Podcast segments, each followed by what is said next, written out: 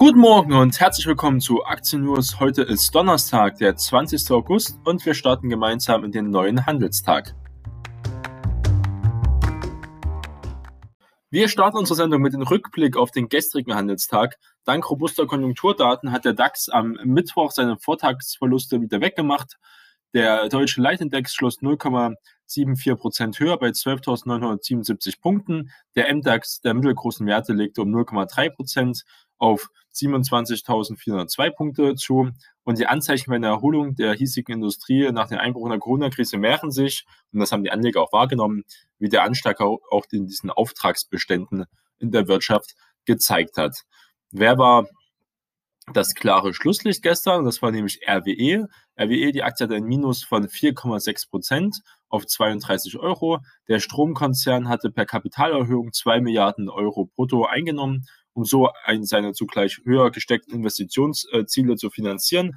Die neuen Aktien waren zu 32 Euro und 55 Cent je Stück verkauft worden. Analysten sprachen von einem unerwarteten Schritt des Versorgers. Es war, ja, war es eine Nebel- und Nachtaktion ähm, das jedoch neue Möglichkeiten der Expansion im Bereich der alternativen Energie eröffne. Die aufpolierte Bilanz gebe mehr Spielraum für Wachstum, mehr Flexibilität. Also prinzipiell ein guter Anleger. Kurzfristig könnte das die Aktie weiter stark belasten, weil es eine Verwässerung der äh, Aktionäre ist. Und trotzdem ist hier für die Zukunft mittelfristig RWE äh, sehr gut aufgestellt. Von Anlegern aber werden diese Kapitalerhöhungen in der Regel nicht gern gesehen, natürlich da der Gewinn dann künftig durch eine höhere Anzahl äh, an Aktien geteilt werden muss, dass also der Gewinn dann sinkt und das natürlich nicht so gut aussieht, aber dafür einen großen Geldbestand in der Bilanz. Und RWE hat auch große Investitionen vorweg von Kohle und Co. und hin zu erneuerbaren Energien. Das sieht man ja den langfristigen Plan von RWE dahinter. Und das hat sich jetzt gut ausgezahlt, muss man sagen. RWE im Corona-Tief bei 20 Euro und jetzt hier das Hoch etwa bei 34 Euro gemacht. Jetzt halt ein bisschen zurückgekommen. Es könnte noch bis zu 30 Euro gehen, denke ich mal, so die Konsolidierung, was auch nur gesund ist. Prinzipiell ein konservativer Wert, wo man nachts ganz gut schlafen kann, wenn man den besitzt. Was gab es noch so? Wer war hier auch die Top-Gewinner? Dann ähm, sind außerdem stark RTL gestern auch noch gestiegen, muss man sagen, äh, in diesen kleinen S-DAX-Werten. Und ähm, da sieht es da ganz gut aus aber darauf wollte ich jetzt gar nicht eingehen, sondern äh, unter den Favoriten im MDAX waren zum Beispiel der, die Papiere der Lufthansa. Diese sind um fast 4% angestiegen. Die Fluggesellschaft und ihre Piloten von der Gewerkschaft Vereinigung Cockpit hatten sich von einem kurzfristigen Krisenplan halt geeinigt. Und das ist ganz wichtig, dass hier die Gewerkschaften auch zusammenarbeiten. Da ging es um alles, um Kündigungen und so fort. Das war wirklich wichtig, weil da gibt es ja meistens immer Ärger, und auch im MDAX, nicht im SDAX, sondern im MDAX waren die Aktien der RTL Group und äh, von Pro7 1 und Warta, die konnten auch zulegen. Ähm, man muss sagen, aber der absolute Spitzenreiter im SDAX waren die Anteilsscheine von Zooplus. Die Kursgewinne in der vergangenen beiden Tagen sind halt kräftig, äh, sind sehr kräftig aus und zogen um gut 9% an, nachdem sie zeitweise den höchsten Stand seit Juni 2018 erreicht hatten. Händler begründeten die erneuten Aktienkäufe mit starken Quartalszahlen des Online-Händlers für Tierbedarf vom Vortag, also kann die Aktie hier viel draus schöpfen. Anleger werteten den Titel als Profiteur, also als Gewinner mit Anführungszeichen der Corona-Krise. Die Händler verwiesen zudem auf einen Kommentar des Brokers Liberum, in den Analyst Wayne Brown nicht zuletzt auf eine hohe Loyalität der Bestandskunden hinwies. Die Kunden kommen also immer wieder, wenn man öfters da bestellt. Ähm, und umso mehr Leute jetzt natürlich auch jetzt nicht ihr Tierbedarf ähm, vor Ort kaufen, sondern online kann es gut sein, dass hier, also vom Corona-Effekt, auch wenn Corona mal vorbei ist, trotzdem das Unternehmen davon langfristig profitieren kann. Wir gucken heute mal auf die Börse und da sehen wir schon stärkere ähm, negative Vorzeichen. Wir sind hier in den China A50, der ist minus 1,76 Prozent äh, schwächer, also sieht man hier eindeutig. Wir haben auch die vorbörslichen Daten von dem DAX, der ist 0,9 Prozent schwächer, etwa bei 12.800 Punkten. Es geht hier in diese Richtung. Auch Japan zum Beispiel, die asiatischen äh, Märkte werden ja aktiv gehandelt, ist auch 1,4 Prozent im Minus, also ein deutlicheres Minus, alles negative Vorzeichen. Die haben es ja schon öfters gesehen, es kann sich alles sehr, sehr schnell wieder drehen, aber momentan sieht es so aus, als würden wir hier niedriger starten. Wir haben auch die vorbörslichen Daten von der Nasdaq in der USA, die ist auch 0,5 Prozent ähm, dann gefallen. Und auch die Wall Street ist mit 0,5 Prozent im Minus. Auch die anderen europäischen Werte sind alle im Minus. Das heißt, heute starten wir auf jeden Fall erstmal schwächer an den Tag. Und wir haben ja diese 12.800, vielleicht auch dann noch die 12.700 äh, Punkte-Marke im DAX im Blick. Aber mal gute Nachrichten. Wir reden mal kurz über die Quartalszahlen von Nvidia. Und Nvidia ähm, kam im zweiten Quartal die Erwartungen der Analysten übertreffen. Die Aktie gibt auch nachbörslich äh, dennoch nach, muss man sagen. Nvidia hat im zweiten Quartal einen Umsatzzuwachs von 50 Prozent gegenüber dem Vorjahresquartal auf 3,87 Milliarden Dollar erzielt, also sehr, sehr starke äh, Steigerung. Steigende Kosten drückten jedoch auf die Gewinnmargen. Der Gewinn je Aktie legte nur um 10 Prozent auf 2 Dollar und 18 Cent äh, je Aktie zu. Damit lagen beide Kennzahlen über den Erwartungen der Analysten, aber die Experten rechneten hier mit niedrigeren Umsatz und auch niedrigem Gewinn. Das Data Center Segment des Grafikkartenherstellers konnte dabei in Sachen Wachstum und das Gaming Segment äh, deutlich auch übertreffen, insbesondere durch die Grafikprozessoren für KI, also künstliche Intelligenzanwendungen. Und Deep Learning bei Kunden wie Amazon oder Google reißen den Absatz äh, ab. Also hier, da läuft es wirklich gut in diesem Bereich. Die nachbörsliche Reaktion auf den Earnings Beat äh, viel Verhalten natürlich aus. Äh, die Nvidia-Aktie verlor knapp 1%. Diese Mauerreaktion dürfte wohl mit der unglaublich starken Performance der Nasdaq angehen. Auch Nvidia ist extrem stark gestiegen, muss man sagen, auch ein sehr, sehr hohes Kostniveau. Ähm, und deswegen wird schon immer viel, viel eingepreist hier. Während der Nasdaq 100 rund 28 Prozent zulegte, kletterte Nvidia rund 102 Prozent dieses Jahr. Also hat sich hier verdoppelt. Das Momentum der Aktie bleibt nach den Zahlen erhalten und es bleibt abzuwarten, was das Management in der Quartalskonferenz zu sagen hat wenn man hier schon investiert ist, kann man jetzt seine Gewinne eigentlich laufen lassen. Aber jetzt, ob man bei 400 nochmal einsteigen will, halte ich für gewagt. Ist Kronatief war, wie gesagt, hier bei 177. Und dann ist man hier sogar mehr als verdoppelt, dann äh, bei 400. Sehr starker Anstieg. Umsatz haben wir gesehen, ähm, Wachstum ist ja vorhanden, 50 Prozent, das sind ganz starke Marken. Ähm, es hat aber hier KGV von 50 bis 60 etwa in diesem Bereich. Also auch kein Schnäppchen mehr, aber für den Wachstumswert, wenn man für Amazon 120 KGV hat, aber Amazon ist auch nochmal ein anderer, äh, auch noch eine bisschen andere Liga. Prinzipiell ein interessanter Wert, fraglich, ob man jetzt hier einsteigen muss.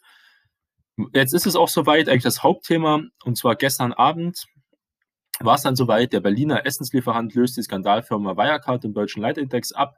Erneut drückt ein Start-up auf, doch nicht jeder ist damit glücklich. Delivery Hero ist auch jetzt schon umstritten. Das ist natürlich wirklich fraglich. Warum nimmt man ein Unternehmen, was, klar, es gibt wahrscheinlich kein Unternehmen, was nicht umstritten ist, aber besonders Delivery Hero, ähm, werden wir gleich kurz drauf eingehen.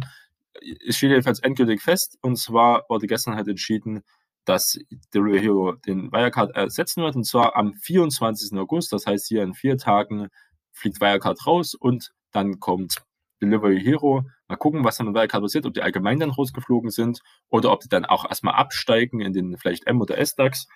Es wäre gut, wenn Wirecard erstmal ganz da verschwinden wird. Na gut, ähm, die Hauptstadt äh, beherbergt nach dem Immobilienkonzern Deutsche Wohnen jetzt einen zweiten Konzern, hm, der aus Berlin kommt und an der Börse ist. Jetzt kommt auch einer der größten Kritikpunkte. Delivery Hero hat gar kein deutsches Geschäft. Die hatten mal ein deutsches Geschäft, haben die aber alles verkauft. Großteils sind die in Asien aktiv und Asien ist ja wirklich eine Blackbox, wie wir, wie wir äh, mitbekommen haben. Und zwar hat ja auch Wirecard immer gesagt, wir machen den Umsatz, wir machen Gewinn ähm, in Asien. Ich will jetzt auch Delivery Hero gar nicht mit Wirecard vergleichen, das ist auf jeden Fall seriöser als Wirecard. Viele haben damals bei Wirecard auch nicht gedacht, dass da ähm, nicht viel, also viel Hype dahinter steckt. Und das ist vielleicht das richtige Wort. Das ist ja auch so als Liver Heroes auf jeden Fall ein Profiteur von der Corona-Krise. Die haben auch starke Umsatzwachstumszahlen. Wir gucken uns mal den äh, Year-to-Date-Chart äh, an und die waren, ähm, also vor einem Jahr waren die bei 70 Euro etwa, sind jetzt durch Corona-Krise moderat gestiegen auf 100 Euro, ähm, da ihre 30 Prozent gemacht. Lang, längerfristiger Chart sehen wir, dass hier eine äh, Kurssteigerung ab ähm, 2019 eingestiegen ist. Ist wirklich dann stark gestiegen wurde 2011 gegründet, macht einen Umsatz ähm, damals 2018 von 687 Millionen US-Dollar und jetzt sind wir auch schon weit über eine Milliarde und die planen auch 2 Milliarden oder 2,5 Milliarden dieses Jahr an. Oh, jedoch, was auch noch ein äh, Negativpunkt ist, nicht nur, dass sie kein deutsches Geschäft haben, weil eigentlich jeder DAX-Wert hat auch ein deutsches Geschäft. Ich kann jetzt, wird mir keiner einfallen, der nicht in Deutschland aktiv ist.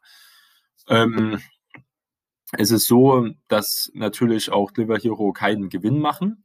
Und das ist die Frage, zum Beispiel bei der Nasdaq, nicht bei der Nasdaq, beim S&P 500 ist es so in der USA, dass man vier Quartale mit Gewinn haben muss, die nachhaltig sind. Und dann gibt es noch weitere Voraussetzungen, dass man in den S&P 500 aufgenommen wird. So, und jetzt muss man sich natürlich fragen, ähm, warum natürlich das auch in Deutschland nicht so ist. Gut, man kann jetzt sagen, Wachstumswerte, die machen äh, selten Gewinne, warum sollten die aber nicht dann als Startup-Unternehmen ein bisschen frischen Wind ähm, in den DAX bringen? Nicht nur Banken und, äh, ja, gut, jetzt haben wir noch eine Bank im DAX, aber auch zum Beispiel ThyssenKrupp, diese ganze alte Industrie mal ersetzen mit Wachstumswerten, neue Sachen. Naja, gut, das kann man so auch argumentieren, also die Seiten sind ja gespalten, wir werden es sehen. Man muss aber sagen, oft ist es so, ähm, Oft ist es so, die DAX-Aufsteiger, die haben es erstmal nicht so leicht. Der Hype ist erstmal da, die, die Aktie steigt immer meistens, äh, wenn dann spekuliert wird, dass es dazu kommen wird, dass sie äh, aufsteigen wird. Und danach wird sie meistens erstmal wieder ein bisschen auf Größe getrimmt. Das könnte ich mir hier eigentlich ganz gut vorstellen. Wenn wir uns mal hier auch die äh, Kurseinschätzungen der Analysten angucken, sehen wir, ähm, die werden, äh, es gibt elf ähm, Analysten, die sagen kaufen. Es gibt keinen, der sagt, es soll verkaufen, auch keinen halten, also alle positiv gestimmt. Aber wenn Sie mal die Kursziele angucken, äh, hier das höchste ist so bei von der Deutschen Bank mit 120 Euro, was seriös ist, sage ich jetzt mal. Da hat man natürlich von 100 auf 120 hätte man also hier noch eine Möglichkeit. Also die anderen meisten Kurzziele sind hier bei 110, 190, auch bei 85. Also das ist vielleicht ein bisschen veraltet. Also im Durchschnitt also ein Kursziel von etwa 100, die ist also jetzt schon sehr fair bewertet. Hat sie, wie gesagt, KGV hat es ja gar nicht, ähm, weil es ja gar kein ähm, Gewinn macht ähm, in diesem Bereich. Wird auch negativ sein. Die hoffen, die wollten 2018 äh, schon profitabel werden, haben es ja nicht geschafft, haben es erstmal kassiert. 2020 auch nicht, vielleicht 21 sieht aber auch nicht so aus. Also vielleicht wird das Unternehmen erst 2022 äh, profitabel. Das ist natürlich eine sehr lange Zeit und das ist die Frage, ob man sich dieses Risiko ausgehen will. Ähm, werden wir sehen, wie die Anleger diese Aktie wahrnehmen werden. Sie ist auch sehr beliebt, sonst wäre es nicht schon DAX gekommen anscheinend so, ähm, sag ich mal, Serie, ein bisschen mehr bodenständigere Werte wie Simrise. Ähm, das hätte, hätte ich gut gefunden, wenn Simrise in den DAX kommt. Aber ähm, das ist auch, verstehe auch, warum die Leute hier Hero mal ein bisschen frischen Wind in DAX haben wollen. Wir werden sehen, ob das eine gute Idee ist oder ob wir in ein paar Jahren auch wieder den Abstieg wieder leider mitmachen müssen. Das ist also auf jeden Fall eine Nachricht des, des Tages. Und dann zum Schluss möchte ich noch sagen, dass Airbnb hat jetzt ähm, ist auf dem Weg auf die Börse, haben wir schon öfters mal gesagt. Das Unternehmen aus San Francisco reichte einen vertraulichen Antrag auf eine Aktienplatzierung ein. Und jetzt ganz offiziell, oder mehr, weniger offiziell, es war eigentlich vertraulich, wurde aber dann geleakt, wie es oft so ist. Die Papiere seien der Aufsicht SEC, also der Börsenaufsicht in Amerika, ähm, vertraulich übergeben worden, teilt das US-Unternehmen auch äh, jetzt offiziell mit. Einen konkreten Termin für den Sprung auf das Handelsparkett nannte die Firma zunächst aber nicht. Diese hänge unter anderem von den Marktbedingungen ab und das kann man ganz klar sagen. Das ist, hängt auch ganz klar an Corona ab. Es ist noch kein Preis festgelegt, das wird alles dann noch mit der Zeit kommen. Airbnb, das ist für die Zukunft gesehen eigentlich eine Must-Have-Aktie, wenn man so hier in die Reisebranche investieren möchte ähm, oder vielleicht auch eine Art Immobilienbranche, wie man halt Airbnb dort einschätzt. Es ist extrem beliebt. Ähm, ich benutze es auch selber, da muss man ja nichts schließen, aber ich weiß, dass ganz, ganz viele Menschen das nutzen. Ich weiß, dass das äh, gut funktioniert, muss man sagen. Die Corona-Krise ist eigentlich das größte Problem. Im Höhepunkt hat auch Airbnb Umsatzrückgang ähm, von 80 Prozent gehabt, oder sogar 90 Prozent, so in der Gegend jedenfalls. Und das war natürlich ähm, katastrophal, aber vielleicht setzt die Möglichkeit, Airbnb dort günstig ähm, sich zu beschaffen. Das ist natürlich auch eine Wette, dass halt nicht noch einmal ein großer Lockdown oder nochmal eine große Corona-Krise kommt.